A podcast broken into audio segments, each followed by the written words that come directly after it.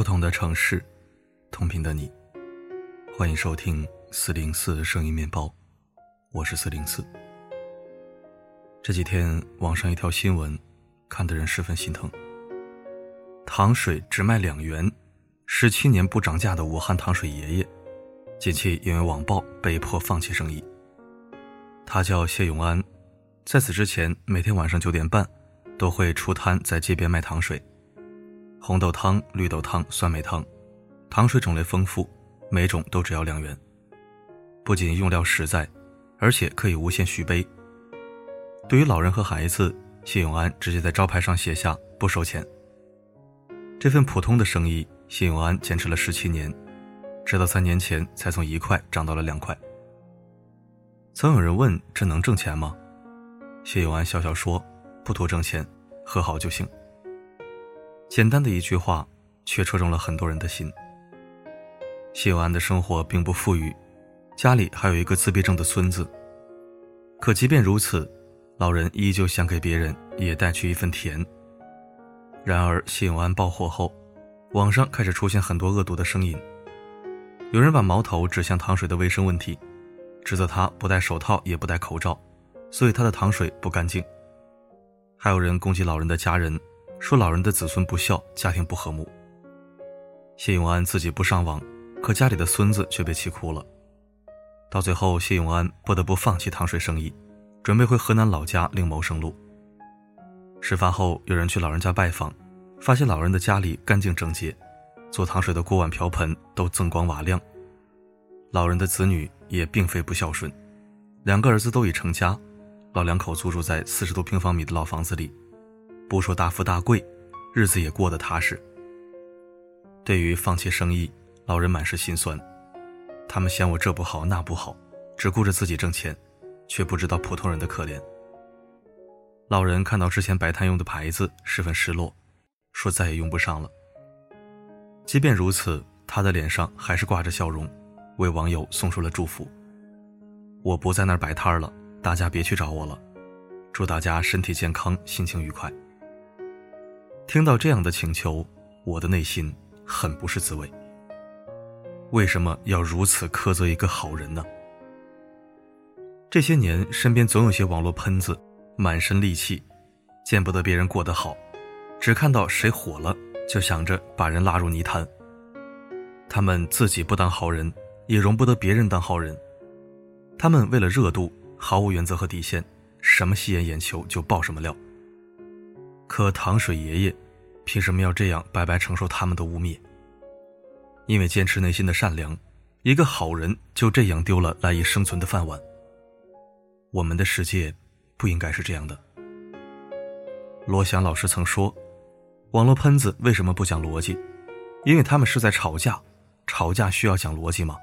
讲逻辑那叫论证。是啊，和键盘侠讲道理往往是没用的。”他们习惯站在道德的制高点审判他们看不惯的任何人和事。还记得之前的唐山烧烤店暴力伤人事件吗？几位女孩因反抗男子的骚扰，被一群疯狗似的暴徒疯狂殴打，场面之惨烈，隔着屏幕都让人感到惊悚。舆论爆发后，无数人在声讨施暴者。可几位女孩刚被送去医院，新的受害者出现了，烧烤店老板娘就是其中之一。键盘侠们开始炮轰他不作为，质疑他为什么不去拉架，是不是和歹徒是一伙的？真相到底是如何呢？事实上，一开始的时候他就冲了上去，想要拉开那些男人，但歹徒威胁他出去就打你。随后，他也第一时间让人报了警。可辱骂和攻击一直没有停止，老板娘的微信和电话被打爆，有网友甚至疯狂给他家里送花圈。最后，老板娘只能在镜头前哭诉：“我也是受害者，我上哪说公理？我现在已经崩溃了，已经要疯了。无辜的人被逼到走投无路，平静的生活被搅弄得七零八落。键盘侠们满意了，于是他们又急冲冲地寻找下一个目标。不久前，九五后女生郑玲华成功保送研究生，她想给病床上的爷爷一个惊喜，带着通知书去看望爷爷。并将这一幕拍成照片和视频发到社交平台。但没想到的是，这一举动引来了铺天盖地的谩骂与侮辱，这头发、辣眼睛，像是从事不正当行业的。陪酒女郎都能上硕士了，终于考上了，人也去不了。短短几日，他听完了这辈子最难听的话。遭遇网暴后，他整夜失眠，白天无法集中注意力学习，吃不下饭，甚至想到了自杀。染个头发也能被网暴，你永远也猜不透网暴者攻击人的角度有多离谱。这些网络喷子，今天黑糖水爷爷，明天黑粉发女孩后天又会是谁呢？当网络暴力就像开盲盒一样，随机落大家头上时，后果会怎样？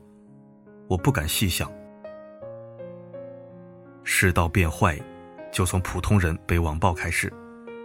面对别人遭到的网暴，我们常常会听到这样的话：那些人骂你，你不看不听不就好了？网上的东西能影响你什么？听上去似乎很有道理，可事实真的是如此吗？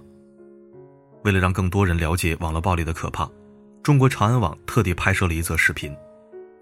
制作组先是邀请了三位嘉宾进行测试，然后选了二十位志愿者模仿网络暴力者。上场之前，制作组问嘉宾：“觉得自己能承受非议吗？”带着纹身的男嘉宾认为自己不在乎，穿着性感的女嘉宾觉得自己可以接受，穿 cos 服装的女嘉宾说。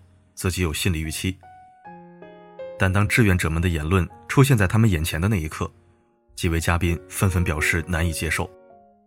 其中一位女生难过到无法控制情绪，愤然离席。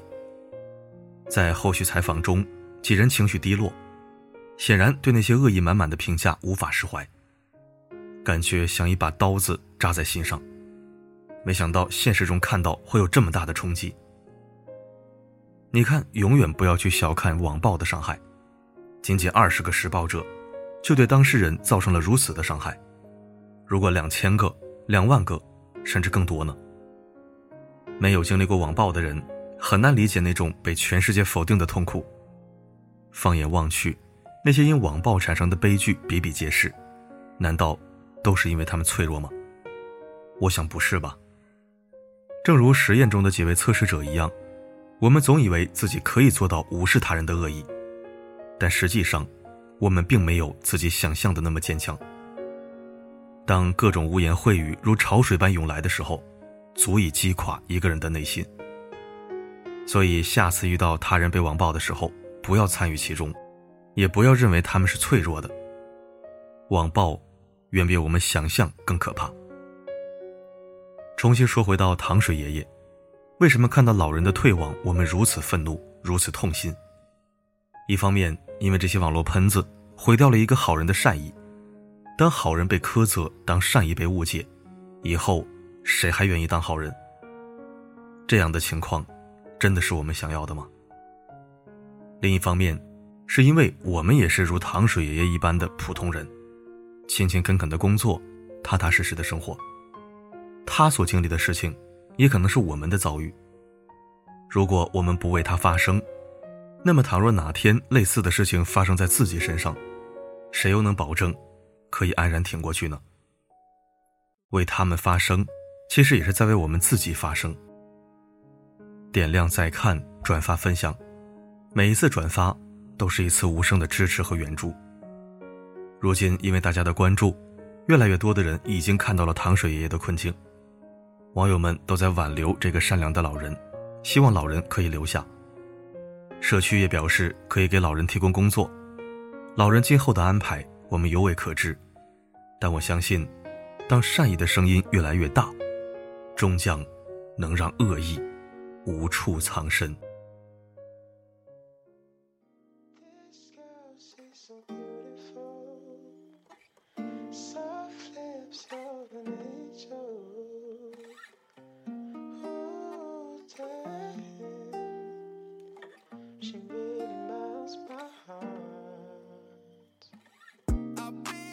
感谢收听。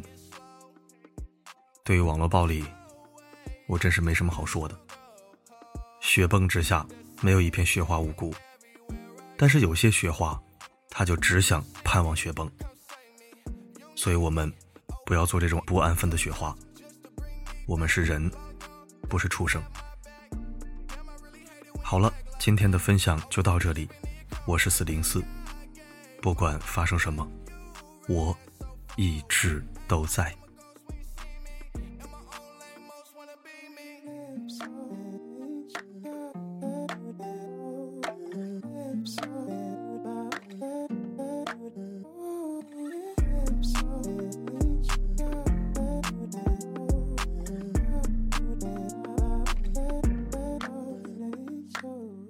Gorgeous, she's so beautiful.